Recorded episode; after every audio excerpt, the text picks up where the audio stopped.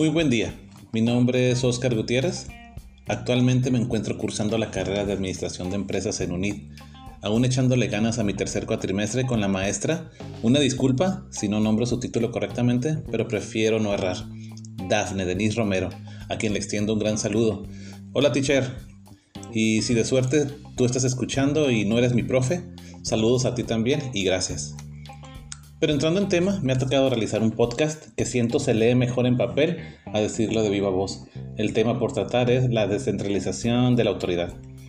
Pero antes de siquiera llegar a la explicación del tema y concluir, primero siento que debemos identificar lo que es la autoridad.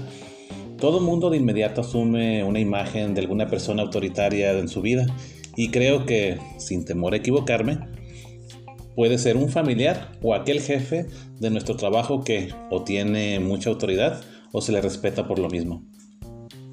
Si ingresamos a Google, la, palabra definición de autoridad, Google nos dirá lo siguiente, facultad o derecho de mandar o gobernar a personas que están subordinadas. En términos aún más sencillos, son aquellas personas que mandan sobre otras personas. Pero no nos enfrasquemos en esto y extendamos un poco más el tema. Así como existen diferentes tipos de jefes, también existen diferentes tipos de autoridad. Estas se pueden dividir en tres diferentes teorías.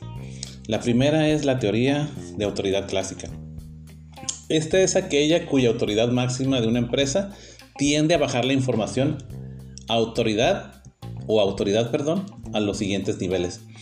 Esto puede ser de gerente a supervisor, luego a líderes y al final a sus trabajadores, solo por citar un ejemplo. Este creo que todos lo hemos vivido en algún término u otro a lo largo de nuestras vidas. La siguiente teoría sería la de aceptación. Esta es una teoría muy peculiar, ya que la autoridad no es aquella que se limite a la designación de un puesto, sino a aquella cuya experiencia o designación involuntaria, ya sea de un grupo o convicción de esta le es conferida. Creo que hasta yo mismo he creado un trabalenguas con esta explicación. Poniéndole en términos más sencillos, es aquella a la que un equipo le da confianza a una persona que tal vez no tenga el título de autoridad, pero éstas deciden tenerle fe, solo por llamarlo de algún modo, y depositan su responsabilidad en aquel. Otra, que otra teoría sería la teoría racional. Esta teoría de autoridad es aquella que ejerce su derecho legal sobre un grupo, pero el grupo a su vez ejerce y se maneja bajo la ley.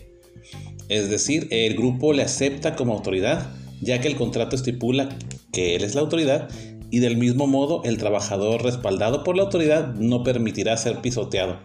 Solo como ejemplo, si su horario es de lunes a viernes de 7 a 5, el jefe no podrá obligar al trabajador a que rompa con el contrato que de ley le protege. Espero no haberles aburrido con los tipos de autoridad y los tipos de jefes que, a muy muy grandes rasgos he tratado de definir. Pero un punto importante a tratar también es cuál es la diferencia entre autoridad y poder. Autoridad es aquella que se ha determinado por la empresa, a la que por orden legal o estrategia de esta ejerce influencia sobre personas o grupos, mientras que el poder se puede considerar como la capacidad de influir sobre las personas o su comportamiento. Ah, de nuevo, en otras palabras, mientras que la autoridad convence a llevar a cabo una acción, el poder obliga o forza a ser cumplido. Continuando un poco y llevando más allá el concepto de autoridad, no solo existe aquella en la que un jefe impone su voluntad o la de una empresa para un fin determinado, también tenemos la delegación de poder. ¿Pero qué es esto? Este es el proceso de asignar responsabilidades y autoridad a las personas que apoyan a sus jefes inmediatos. Esto surge de la necesidad de los niveles altos a pedir apoyo cuando sus tareas son demasiadas o cuando pueden perder visibilidad de ciertas actividades cuando estas son numerosas o le pueden consumir más tiempo. Entre sus ventajas es la de poder abarcar más trabajo con el mayor número de miembros. Esto literalmente se refiere a tener más dedos en más sopas, como el término popular lo menciona permitiendo tocar varios procesos sin siquiera tener que hacerlo al mismo, pudiendo exigir y establecer metas personales que por la delegación de la actividad podría exigir a la persona responsable a la cual ha elegido. Esto además motiva al, empleado ya que puede sentirse parte del proceso y a querer tanto impresionar al jefe como a sí mismo a hacer la tarea correctamente. asegurando pero no garantizando la calidad. Y con todo esto anteriormente mencionado, llegamos al punto principal del tema, centralización y descentralización de la autoridad, que se resume para mí en una sola línea. A mayor delegación de responsabilidad. Se considera la organización que es descentralizada, a menor se considera centralizada.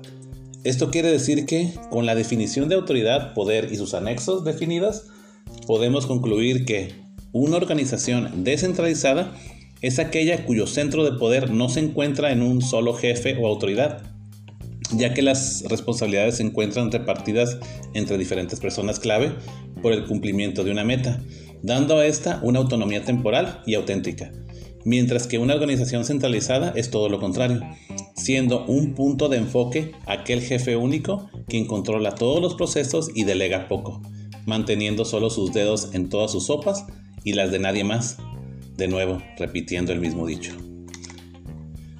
Ya por casi concluir tenemos el empowerment, un término anglosajón que podríamos traducirle a empoderamiento, que es el hecho de delegar poder y autoridad a los subordinados y de conferirles el sentimiento de que son dueños de su propio trabajo. Así que espero haber abarcado todo el tema de manera adecuada.